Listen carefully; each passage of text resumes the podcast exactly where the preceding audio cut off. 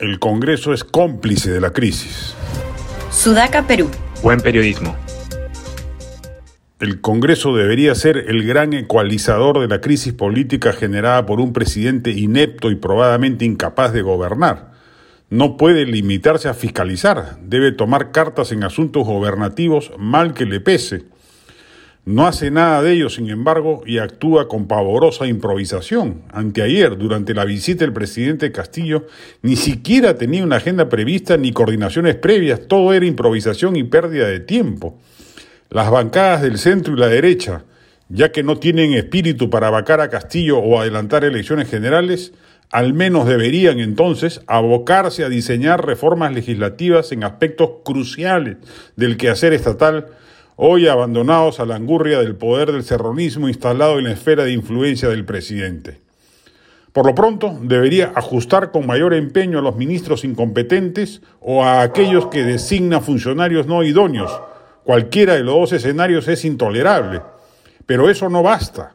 Hay tareas urgentes que emprender en el país y ya está probado que el Ejecutivo no las va a hacer. Es primordial, por ejemplo, que el Congreso no sea cómplice de la destrucción de las reformas universitarias y del transporte, tarea en la que cuenta con la, entre comillas, solidaridad ideológica de Palacio. Debe además tomar una o dos reformas cruciales, formar comisiones ad hoc que las vean y luego plantear un paquete de normas que las plasmen. Hay dos que claman al cielo por ser atendidas, la reforma del proceso de descentralización y la inconclusa reforma política que la Junta de Portavoces decida formar dos comisiones parlamentarias dedicadas exclusivamente a convocar expertos y formar una propuesta legislativa completa y orgánica sobre ambos temas y que luego el Pleno ratifique. Nada de ello está haciendo el Congreso. Pierde su tiempo en futilidades o en iniciativas tontas, por ello su enorme desprestigio, lo que acarrea el agravamiento de la crisis política del país, ya que no se aprecia recambio a la mediocridad palaciega la ciudadanía no tiene dónde voltear la mirada para encontrar alguna esperanza de mejoría o de salida del embrollo.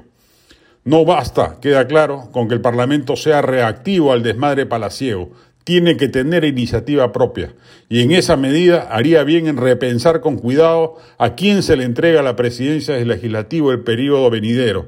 No puede presidir el Parlamento un representante de la peor bancada de todas las existentes, la de Acción Popular tiene que presidir el Congreso un líder opositor con agenda política clara y convocante.